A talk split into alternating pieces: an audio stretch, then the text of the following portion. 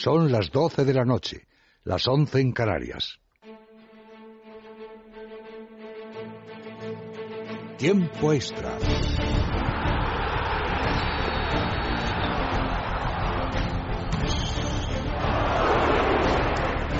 bola ha ido dentro. No perdemos, no merecemos, no merecemos. Derecha, derecha, rápida, ojo y señal, se cierran así, se abre. ¡Gol! ¡De Andrés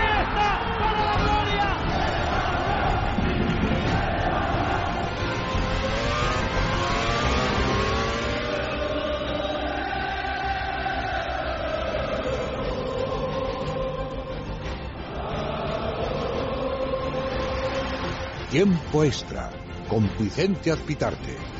En Es Radio, el mejor deporte.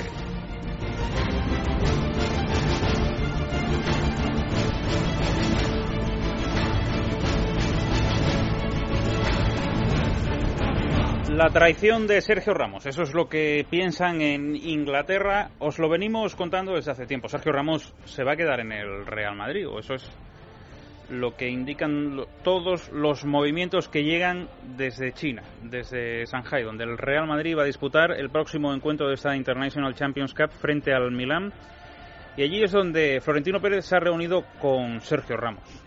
La distancia en estos momentos entre ellos no es suficiente como para que Sergio Ramos se marche del Real Madrid. Por fin ha llegado a obtener la capitanía de verdad del conjunto blanco. Era ya el líder en el vestuario, pero le faltaba el brazalete de capitán, algo que muy pocos han conseguido en la historia del Real Madrid. No digo aquellos que en algún momento del partido hayan tenido que lucir el brazalete, sino que hayan sido de verdad los capitanes del Real Madrid. Sergio Ramos lo es en este momento el dinero que le separa es poco y por lo tanto entre la oferta de Florentino Pérez y la demanda de Sergio Ramos va a estar el entendimiento. Ni Sergio Ramos va a obtener lo que quiere, ni el Real Madrid le va a renovar al precio que le gustaría. Pero al final en el punto intermedio estará y Sergio Ramos se quedará al menos los próximos cinco años en el Real Madrid. Y en el Manchester están molestos, como es lógico, porque el entorno de Sergio Ramos, su hermano y el propio Sergio utilizaron al Manchester United en su momento, como os contábamos, para negociar con el Real Madrid al alza. Realmente el Manchester United no tenía ningún interés en fichar a Sergio Ramos hasta que el propio Sergio Ramos apareció. Recordó pues a esos documentales de la 2 en los que comienzan la danza del apareamiento y Sergio Ramos empezó a lucirse, contonearse alrededor del Manchester United y bueno, pues a los Diablos Rojos de repente pues, pues se, les emocionó lo que se le tiene que, emocionar y dijeron, bueno, pues podemos fichar a Sergio Ramos. Y dijo Luis Vangal, pues qué bien me vendría a mí para el centro de la zaga. Pero era toda una ilusión. Al final han acabado pagando la Fanta, para que lo entendamos también muchos. Es difícil que Manchester United se haga en estos momentos con el central del Real Madrid, que se quedará en el conjunto blanco. Información que adelantamos en Libertad Digital. El Real Madrid está cerca de fichar al central del Zaragoza, Jesús Vallejo. Solo 18 años, ya es el capitán del Zaragoza. Y el Real Madrid está muy cerca de ficharle por unos 6 millones de euros. Le dejará cedido en el conjunto Maño, más la cesión de otro jugador de la cantera blanca. Y el próximo año le recuperará para estar en el centro de la zaga. Un central de futuro. Enseguida os damos más información al respecto, pero el Real Madrid está cerca de cerrar esa operación si no se le adelantan otros grandes como el Fútbol Club Barcelona que andan detrás también del, central del Zaragoza. Eso con respecto al Real Madrid. El Atlético de Madrid ha jugado esta tarde en el Tartiere frente al Oviedo, frente al conjunto del magnate millonario Carlos Slim, que tiene muchos intereses puestos en este equipo de cara al futuro futbolístico de, del Oviedo y a sus propios intereses eh, económicos. El Atlético de Madrid ha vencido con goles de Grisman y Fernando Torres. No ha debutado todavía Jackson Martínez, sí lo ha hecho Savic. Ha dejado una buena imagen y también Luciano Vieto, uno de los grandes fichajes del conjunto de Diego Pablo Simeone para las próximas temporadas, aunque hoy también tendremos que hablar de Ángel Correa, del que hablan auténticas maravillas. Por cierto, preocupación en la directiva del Atlético de Madrid con la paralización del proyecto Mau Calderón, aquel proyecto que habla sobre eh, los terrenos del Vicente Calderón, la peineta mm, y en concreto sobre lo que se tiene que hacer en el futuro del Vicente Calderón. Vuelven a ser los ecologistas los que han conseguido que se paralice eh, este proyecto y como ya le ocurriera en su momento al Real Madrid, hay preocupación en este momento en la directiva rojiblanca porque el futuro del Atlético de Madrid pasa por la peineta y por supuesto por solventar lo que haya que solventar en el estadio Vicente Calderón y a día de hoy pues se les empiezan a desmontar esos planes. Así que veremos si son capaces de solventar esa situación o no. Por cierto, el Atlético Madrid presenta mañana a las doce y media en el Estadio Vicente Calderón a Felipe Luis y ha fichado para el conjunto blanco un fichaje espectacular para Diego Pablo Simeone. Y en una hora y cincuenta y cinco minutos, probablemente se retrase algo el inicio hasta las dos y cinco, en torno a esa hora arrancará el partido en Maryland, en el FedEx Field, entre el Chelsea y el Fútbol Club Barcelona, que viene de perder frente al Manchester United, de ganar frente a Los Ángeles Galaxy, dejando algunas dudas en defensa el otro día frente al conjunto de Luis Vangal y que se enfrenta esta noche a José Mourinho y su Chelsea en otro partido de esta International Champions Cup, pero en la zona de Estados Unidos. Luis Enrique va a tratar de hacer que el equipo blaugrana mejore en cuanto a la imagen mostrada sin Messi, sin Neymar que siguen sin incorporarse al conjunto blanco, pero con un Luis Suárez que carbura y sobre todo con Rafinha en la media punta que está tratando de coger la batuta del conjunto blaugrana. Eso será en torno a las 2 de la madrugada. Por supuesto tendréis toda la información en Libertad Digital. Chelsea Fútbol Club Barcelona en el FedEx Field de Maryland. Son las 12 y 6 minutos de la noche, una hora menos en Canarias. Tiempo de deporte, es radio. Te quedas con nosotros. Enseguida nos metemos de lleno con la información del Real Madrid, pero antes, en menos de dos horas, juega el Fútbol Club Barcelona en el FedEx Field de Maryland frente al Chelsea de José Mourinho. Muchos recuerdos, eh, muchas emociones, muchas sensaciones a flor de piel. Dani Blanco, buenas noches. ¿Qué tal? Buenas noches, Vicente. Recordemos además, después de la derrota del Fútbol Club Barcelona el pasado sábado frente al Manchester United, supongo que los de Luis Enrique tendrán ganas, de, bueno, primero de seguir creciendo en esta pretemporada, pero también de dar una mejor imagen.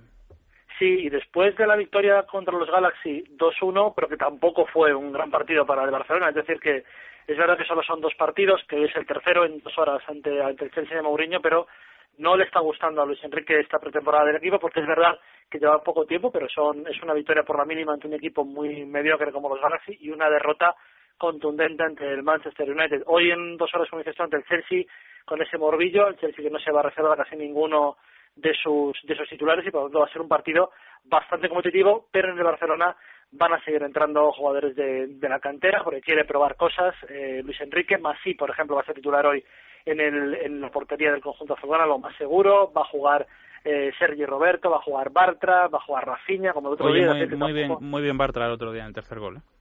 Sí, en el tercer gol estuvo estuvo estuvo mal. Pero el otro día, por ejemplo, Rafinha, ya es verdad que con 3-0 en el partido, Rafinha marcó un buen gol pero no hay que no hay que descubrir ahora mismo Vicente que no está el Barcelona rodado que quedan dos semanas para la Supercopa de Europa que hoy juega el último partido y que después del partido en Washington se marcha directamente a, Barcelona porque eh, parece que acabamos de comenzar pero en dos semanas tan solo el 11 de agosto el Barcelona tiene la Supercopa de Europa a un partido en Georgia ante el Sevilla y luego la Supercopa de España ante el Athletic de Bilbao. Bueno, es luego un calendario importante porque como tú bien dices el Barça inicia enseguida la temporada oficial después de los títulos cosechados eh, en esta temporada 2014-2015 que ha terminado. Así que estaremos pendientes a partir de las 2 de la madrugada, recordemos en Maryland, en el FedEx Field, Chelsea Fútbol Club Barcelona. Gracias, Dani. Hasta mañana. Hasta luego. Y ahora nos vamos a meter ya de lleno en la información de Sergio Ramos. Primero nos situamos, conocemos el escenario y a continuación Sergio Valentín nos traerá la información. Pero nos situamos con la voz de Alfredo Somoza.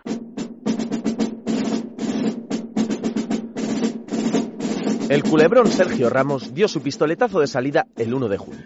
Ese día, Ramos comenzaba las hostilidades con una puya a Florentino Pérez y su cúpula directiva. No soy yo, ¿no? El más indicado para, para decidir, ¿no? Eh, ese tipo de decisiones que quizás, pues, en mi caso, pues, a lo mejor no hubiesen sido eh, similares, pero en ese aspecto para eso están los altos cargos que son los que más saben de esto. René Ramos, hermano y representante de Sergio, es un tipo pasional, quizás demasiado.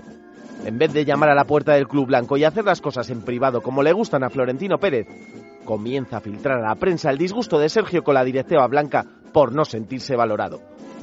Empiezan a aparecer equipos interesados, el PSG y el United, entre otros. A Florentino, ya molesto con la rajada de Ramos sobre la institución de Ancelotti, no le gustan nada las nuevas filtraciones. El club descubre las cartas. Sergio Ramos, que renovó hace dos años firmando un contrato de 5,5 millones de euros por temporada, rechazó a inicios del 2015 la propuesta que le ampliaba el sueldo hasta los 7 millones de euros. El central pide 10 para sentirse cómodo y valorado. Ramos, además de sentirse molesto porque se hicieran públicas las cantidades que pedía para su renovación, se queja amargamente de que nadie del club merengue salga públicamente a defenderle tras la afirmación de un candidato a la presidencia del Barcelona que ligó el nombre de Sergio a su candidatura con presunto ofrecimiento que los Ramos niegan con rotundidad. El diario AS, parcela elegida por el central de Camas para dejar constancia de sus pataletas, recoge el 22 de junio el deseo firme de Ramos de abandonar el Real Madrid. Convencido, dicen, que estaba el sevillano. No aguanta más, se siente maltratado. Dentro de una cumbre tensa y a pesar de los intentos de Sánchez de reconducir las negociaciones, Sergio Ramos pedía al club de forma oficial que escuchen ofertas por él, que está harto de su situación. Sánchez también fue tasativo en su respuesta. No van a escuchar ninguna oferta y no lo van a vender por menos de la cláusula de rescisión, 200 millones de euros. Las negociaciones parecen enquistadas y desde Inglaterra el Manchester comienza a pujar fuerte por Ramos. 50 millones de euros llegan a ofrecer los Diablos Rojos. Ramos parece tener pie y medio fuera del Real Madrid. Los jugadores siempre juegan donde quieren, suelen decir. Tras la vuelta de vacaciones, Florentino se reúne con Sergio Ramos y la situación parece dar una vuelta de 360 grados. Desde el United hablan de traición. Se sienten utilizados por Ramos, al que pidieron que públicamente mostrara su deseo de marcharse, algo que solo se produjo a través de sus amigos de la prensa, jamás dando la cara, para conseguir su objetivo, renovar al precio más alto posible con el Real Madrid. No solo desde Inglaterra se le ha quitado la careta a Ramos, el peaje que puede pagar el central, muy querido por gran parte de la afición, en términos de popularidad, puede ser nefasto para él. Un capitán del Real Madrid al que no le ha importado manchar el nombre de su equipo con tal de conseguir su objetivo. Pero bueno, a René Ramos ya le brillan los colmillos. El objetivo ha sido cumplido. Sergio Ramos renovará por el Real Madrid. Siempre lo tuvo claro, jugará donde quería jugar, tras un culebrón, con pataletas incluidas, impropio de un capitán de un club de la grandeza del Real Madrid.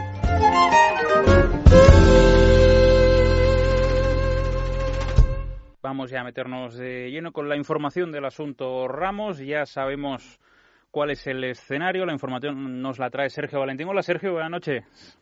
Hola Vicente, muy buenas noches. Bueno, hay malestar en el Manchester United porque Sergio Ramos se va a quedar en el Real Madrid. Sí, evidentemente, porque consideran desde el Manchester United que Sergio Ramos ha jugado con ellos y ya lo avisó, me parece que fue Río Ferdinand, el defensa ex del United, de que Sergio Ramos estaba utilizando al Manchester para renovar su contrato con el Real Madrid. Eso es lo que piensan desde el club inglés y el hecho en sí es que ha dado calabazas a los Diablos Rojos y le ha dado el sí al Real Madrid. Con ese movimiento que avisamos que iba a hacer Florentino Pérez en China, eh, se ha visto hasta en dos ocasiones, eh, una antes de comer y otra después de un acto publicitario en China, y no es que hayan firmado la renovación, porque eso se va a producir cuando lleguen a España, pero sí ha habido tal acercamiento de posturas eh, entre el Real Madrid y Sergio Ramos, eh, no solo han estado estos dos, sino también José Ángel Sánchez y René Ramos, ha habido tal acercamiento que, bueno, pues todo hace indicar que cuando se retomen otra vez las negociaciones, cuando vuelvan a España, eh, esa renovación se va a llevar a cabo y, y, se va a concluir con una, con una firma sin mucha prisa, porque a Sergio Ramos todavía le quedan eh, hasta el 2019 años de contrato, pero sí que se paraliza por completo ese temor a que Sergio Ramos se marchara del Real Madrid porque, eh, bueno, han llegado a un acuerdo y el central que va a ser el primer capitán del Real Madrid va, va a ampliar su contrato y por lo tanto eh, mucha tranquilidad en el Real Madrid que lo necesitaban en torno a este asunto. Estamos hablando del, del capitán del Real Madrid. Veíamos hace poco en Libertad Digital un magnífico reportaje de Guillermo Domínguez con todos los capitanes en la historia del Real Madrid. Son poco más de 20, 23, si no recuerdo mal, entre 23 y 25 capitanes los que ha tenido el Real Madrid. Sergio Ramos asume la capitanía del Real Madrid en este momento con una con un orgullo seguro y sobre todo una emoción importante. No estamos hablando de segundos o terceros capitanes, no estamos hablando de jugadores que de repente porque son sustituidos los capitanes adquieren el eh, la vitola de capitán durante una serie de minutos, no, estamos hablando del verdadero capitán del equipo, ¿no? Y, eh, y por lo tanto, para Sergio Ramos, este momento también es importante. Es verdad que cuando José Ángel Sánchez se ve con él en Valdebebas, le ofrece 7 millones y medio, que es una cantidad importante, pero claro, es que Sergio Ramos pedía 10. Y por eso, ese momento en el que aparece Florentino Pérez en China y le dice, eh, vamos a poder subir a 8 o a 8 millones y medio, al final es normal que Sergio Ramos acepte esta oferta. Y también es normal que el Real Madrid haya subido la primera oferta porque después de esa primera llamada, ¿verdad, Sergio? En la que Florentino Pérez le dice a Sergio Ramos, vete tranquilo de vacaciones, no le des más vueltas a esto la verdad es que en el Real Madrid ha gustado mucho el comportamiento de Sergio Ramos durante las semanas de vacaciones y las primeras semanas del equipo. Sí, efectivamente, ha sido distinto al de otros jugadores que buscan una renovación, que no la consiguen y quizá, eh, bueno, pues responden como un niño con una, una pataleta y a lo mejor se negará a entrenar, a jugar un partido fingiendo algún tipo de lesión, ¿no? Para que los aficionados, bueno, de alguna manera comprendan y vean que no está satisfecho en el Real Madrid, salten las alarmas, eh, se pongan en contra del club para que le ofrezcan ese dinero que pedía el jugador y Sergio Ramos ha hecho todo lo contrario. Eh, ha ido con el equipo Australia, ha sido ejemplar por lo que me cuentan con, con los compañeros, eh, ha entrenado como el que más, ha jugado todos los partidos, a diferencia de otros, por ejemplo, como por ejemplo, por poner uno, Gareth Bale cuando fichó con el Real Madrid se negó a entrenar con el Tottenham lo tenía muy claro. Y Sergio Ramos también lo tenía muy claro. Lo del Manchester United era una oportunidad si las cosas se torcían, pero su voluntad era quedarse en el Real Madrid. Faltaba, bueno, pues que cambiara un poquito todo. Él ha puesto de su parte, el Real Madrid, como tú bien has contado, también ha puesto la suya porque se ha dado cuenta de que no podían permitir que Sergio Ramos se marchara y por una diferencia de un millón de euros, que al final es entre lo que perdona uno y lo que pone el otro, es un millón de euros por un millón de euros no puedes dejar escapar al que es un jugador importantísimo y sobre todo el que es el capitán. Y con el capitán no me refiero solo al que lleva el brazalete, sino el que en el vestuario lleva la voz, el que levanta a los compañeros cuando están, bueno, pues cuando lo ven negro, ¿no? Entonces, eh, yo creo que ha sido lo lógico y lo que se veía venir, ¿no? Por mucho que desde la prensa se vendiera que, que Sergio Ramos estaba ya con un pie y medio en Manchester. Entiendo que en el club inglés estén molestos porque sí que es verdad que ha habido contactos, pero la intención de Ramos siempre, la primera, ha sido la de continuar en el Real Madrid. Muy bien, Sergio. Eh, sobre De Gea, ¿cómo está la situación, por cierto? Sobre De Gea, vamos a tener que esperar, aunque en el Real Madrid siguen convencidos de que eh, va a venir este año, David De Gea, este año. Eh, por lo que yo tengo entendido, en China no van a hacer absolutamente nada. A donde están Florentino Pérez y José Ángel Sánchez van a estar con el equipo y hasta que no vuelvan a España no van a retomar las negociaciones con David Egea. Así que en las próximas fechas lo único que podríamos ver en torno a este posible traspaso es otro fichaje en la portería del Manchester United. Ha llegado Romero, el portero argentino, están ahora detrás, por lo que he entendido yo, eh, al portero del Ajax, el joven portero del Ajax le pretenden y cuando lo fichen y el Madrid vuelva a España, eh, podrían, bueno, pues abordar el fichaje de David De Gea, el portero lo está deseando, lo está esperando y ya veremos porque se pondrán un lugar muy complicado y delicado a, a Keylor Navas. Pero como digo, hasta que lleguen a España, un poco paralizado este asunto. Muy bien, Sergio Valentín, gracias y buenas noches. Buenas noches. Bueno, pero no dejamos aquí la información del Real Madrid porque hoy también en información que publicamos en Libertad Digital, el Real Madrid puede estar encarrilando un nuevo fichaje de futuro. Escuchábamos la voz de Alfredo Somoza, ya le tenemos aquí con nosotros también, Alfredo, porque es información tuya en Libertad Digital. ¿Cómo está esta situación del Real Madrid y detrás de quién se encuentra en este momento el conjunto blanco? Se encuentra detrás de Jesús Vallejo, es la perla de la cantera del Real Zaragoza, un central de 18 años, internacional sub-21, que andan detrás de él tanto Real Madrid como Fútbol Club Barcelona, pero el club merengue podemos adelantar que ha tomado la delantera y está a punto de cerrar la operación por 6 millones de euros, la cesión de Vallejo durante una temporada al Real Zaragoza y también la cesión de Borja García al Club Maño que sería una joven perla de futuro al hilo de los fichajes de Marco Asensio, de Martin Odegaard y un fichaje para el centro de la zaga. Hablan muy bien del central del Zaragoza, muy buena conducción de balón, muy buena salida, muy duro atrás o por lo menos muy seguro y un jugador importante para el futuro, no solamente del Real Madrid, sino para el futuro, el fútbol español. extraordinario jugador eh, y una gran perla que, como tú bien dices, en, en, las operaciones que ha llevado el Real Madrid es idéntica a la de Marcos Asensio. Fichar al jugador, dejarlo cedido para que siga progresando y en un futuro te puede salir muy bien porque tiene unas condiciones extraordinarias. Hay que recordar que con 18 años se ha hecho el capitán del Real Zaragoza, mostrando un gran liderazgo, una capacidad de, de concentración extraordinaria, muy bueno en el uno contra uno, en la anticipación. Y si te sale bien, puede ser un central top a precio prácticamente para lo que es el Real Madrid de saldo, ¿no?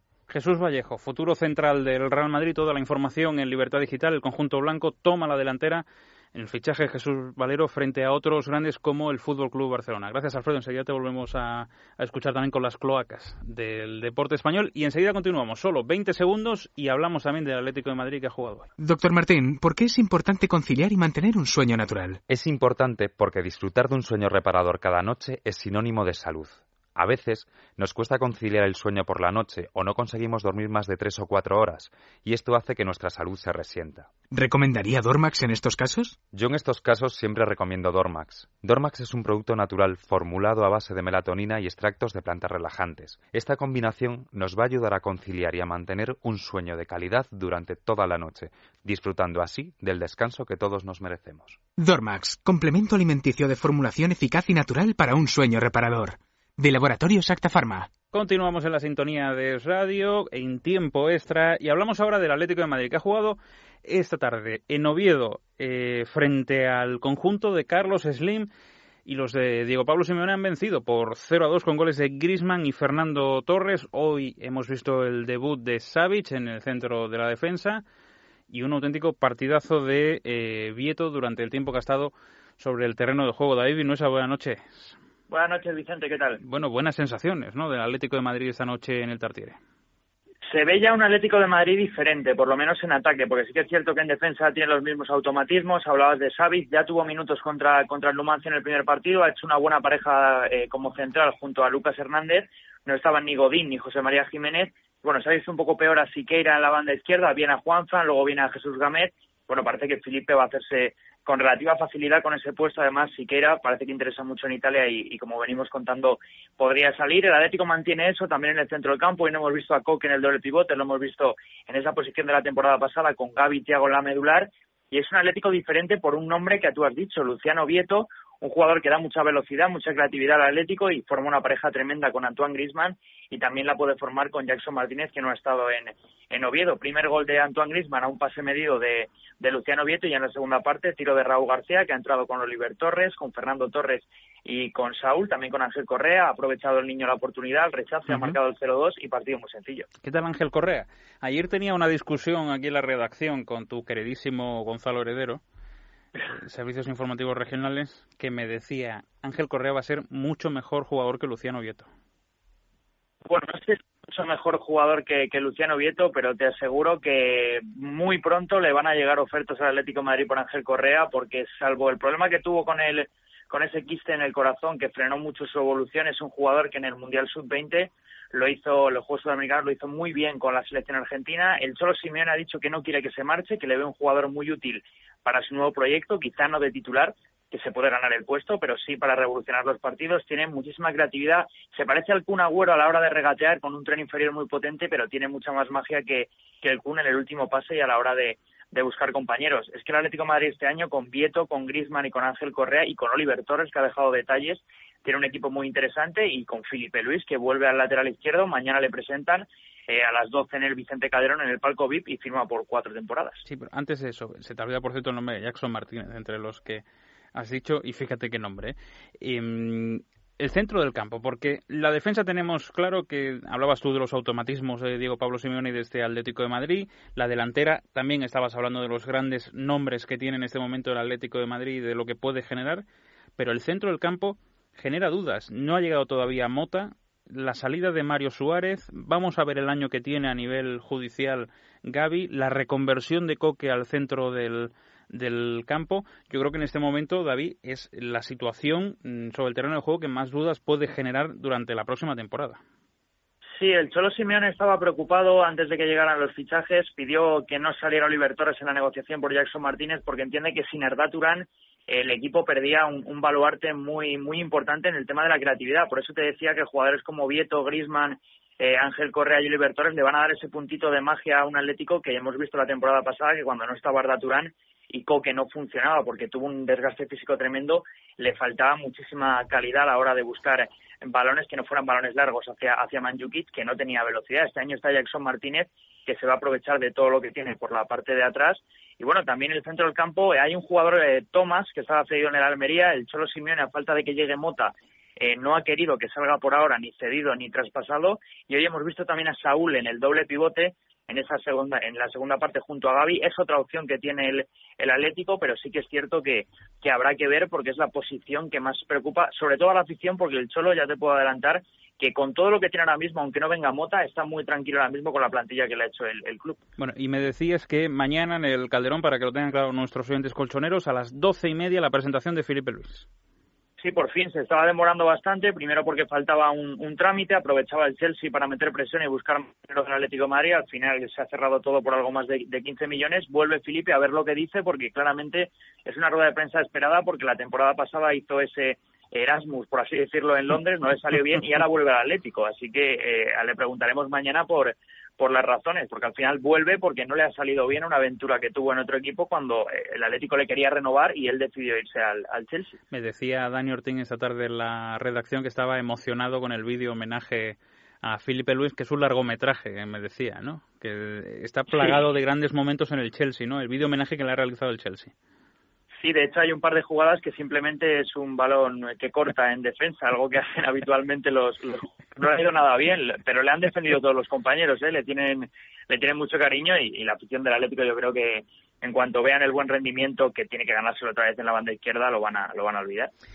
Muy bien, David, pues muchas gracias. Un abrazo. Mañana más, mañana nos cuentas esa presentación de Felipe Luis. Hasta mañana. Hasta mañana.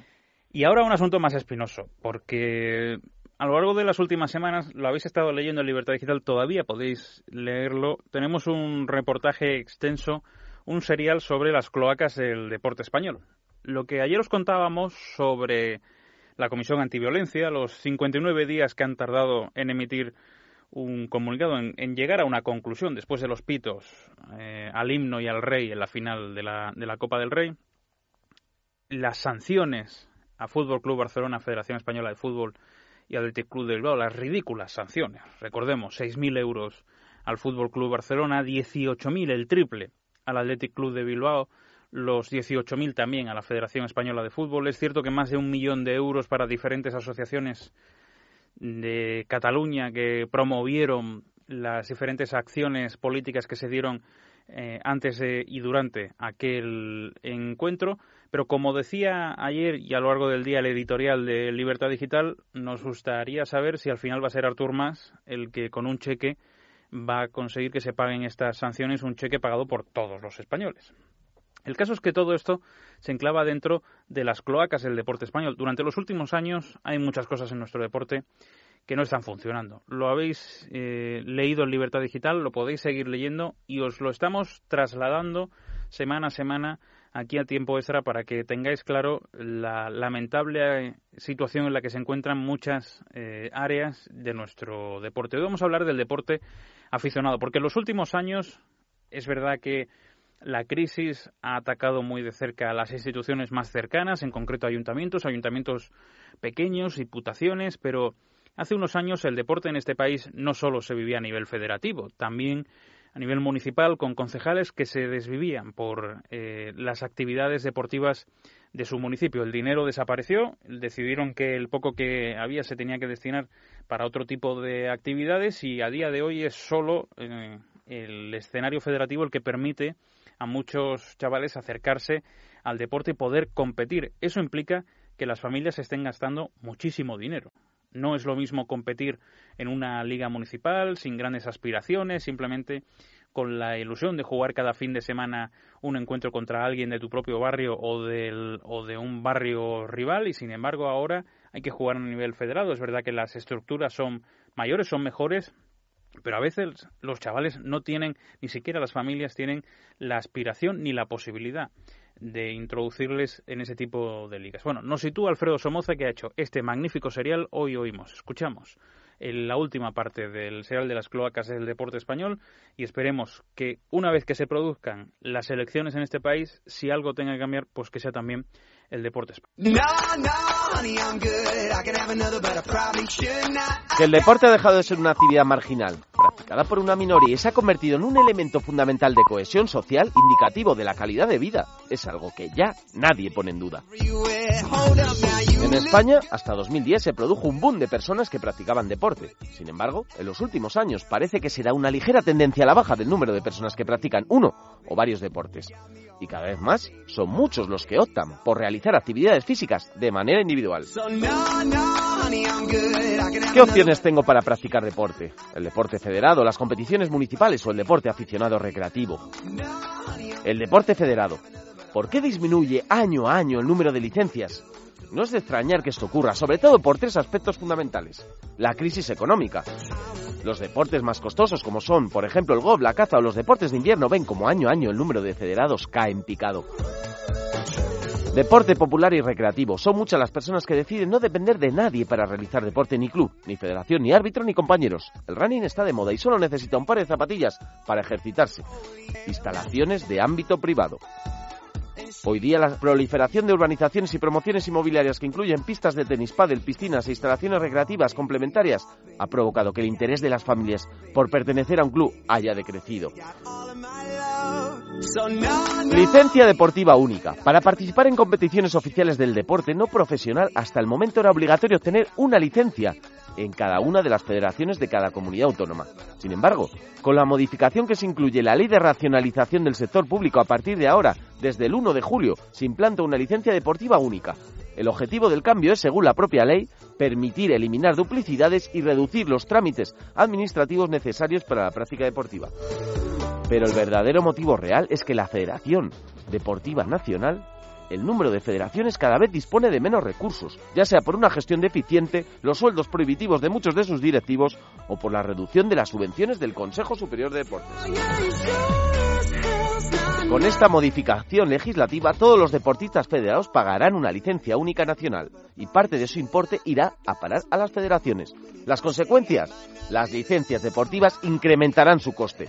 Si unimos las posibles consecuencias negativas que puede acarrear la licencia federativa única junto con la entrada en vigor de la ley de dependencia, que todos los trabajadores que cobren más de 200 euros tengan que darse de alta la seguridad social, el 2016 puede ser un año nefasto para el deporte federado. Otra de las modalidades existentes para practicar deporte que tiene el ciudadano español es el deporte municipal. No hace falta estar federado para participar en ligas o torneos locales en los que pagas una cuota, por ejemplo en la Liga de Luis Aragonés de Fútbol 7 Senior. La ficha cuesta 50 euros por persona y el propio ayuntamiento se encarga de poner a tu servicio campos árbitros, calendario y rivales. Sin embargo, estos torneos o ligas no abundan en todos los deportes. El baloncesto, el pádel, el balonmano, el running o el fútbol gozan de buena salud en cuanto a organización municipal se refiere, pero el resto de deportes no tan populares es sumamente complicado competir si eres un deportista materno federado. Y no nos engañemos, entrenar está muy bien, hacer deporte es saludable, pero hay mucha gente a la que le gusta competir y no puede. Deporte recreativo popular a materno federado. Se engloba todo tipo de personas que no dependen ni del ayuntamiento, ni de un club, ni de una federación para realizar una actividad deportiva. Deportistas ocasionales o más regulares que deciden realizar deporte por su cuenta. El running, el baloncesto, la natación, el ciclismo, el fútbol cuentan con muchos de estos deportes recreativos. Utilizan instalaciones municipales, parques, campos o canchas, pero son ellos mismos los que organizan las distintas actividades deportivas que pueden ser individuales o colectivas.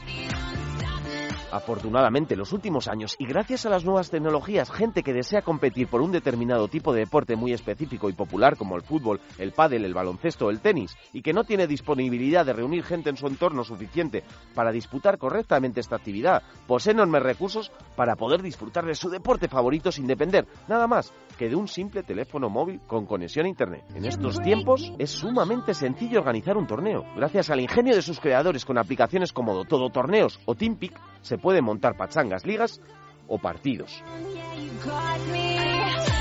Sin embargo, esta creatividad y diversidad en estos deportes más populares aún no se ha extendido muchas otras prácticas deportivas. Gente a la que le gustaría practicar competir en sus deportes más minoritarios y con la nula oferta municipal y el dinero prohibitivo de la ficha federativa se ven incapaces de desarrollar su actividad favorita.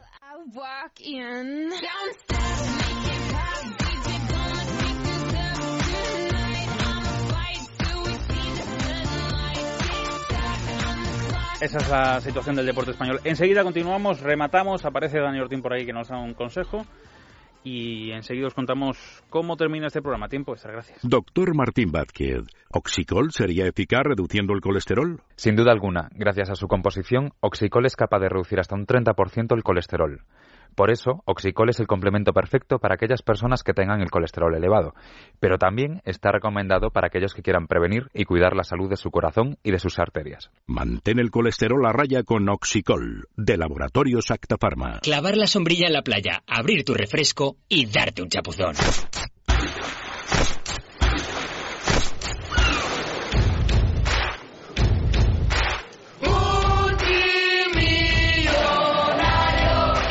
Verano todo te sonará al extra de verano de la 11. El 6 de agosto 20 millones de euros. El premio más grande de la 11 jamás cantado. Corre a la calle y pídelo ya. ¿Te sientes débil, cansado, con pérdida de fuerza y energía? ¿Te falta el apetito?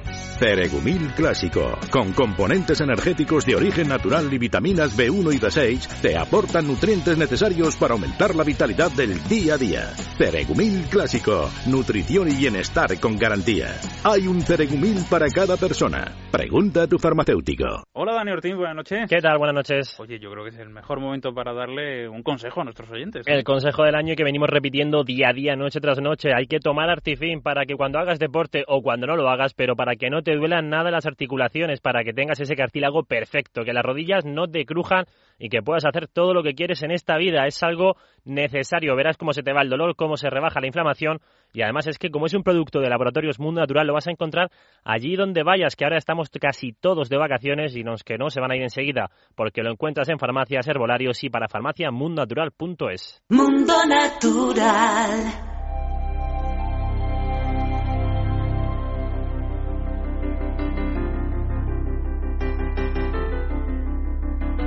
Más ha ocurrido en el mundo del fútbol, Dani? Muchas cosas. Por ejemplo, oficial el fichaje ya de Arturo Vidal por el Bayern de Múnich. Se sabía, pero ya ha sido oficial y lo han presentado hoy hasta 2019 y ha costado unos 35 millones. Además, ya en España, el patronato de la Fundación del Levante ha rechazado vender el club al empresario estadounidense Robert Sarver según ha anunciado hoy el propio Levante. La votación ha sido 14 votos favorable a la venta, 13 en contra y dos abstenciones. Hacía falta más votaciones a favor. Además, el delantero brasileño Jonatas, que estaba en el Elche, ha sido presentado hoy como nuevo jugador de la Real Sociedad. Un fichaje muy bueno para el club Donostiarra. El Eibar se ha hecho con el portero así riesgo y con el lateral izquierdo David Junca que procede del Girona. Además, el Getafe ha jugado un amistoso, ha ganado 1-3 San Milton Keynes, pero la mala noticia viene porque Pedro León pierde la cautelar que le permitía jugar tras una resolución de la Audiencia Provincial de Madrid, es decir, que se encuentra el murciano en la misma situación del pasado año, sin saber si va a poder jugar de esta forma en la liga obtiene su razón y Pedro León, como decimos, como el año pasado, que no jugó hasta noviembre, podría no tener cabida en el Getafe por ese tema presupuestario. ¿Y ahora qué hacemos? ¿Que eh, impugnamos todos los partidos en los que el año pasado jugó Pedro León? Es que esta,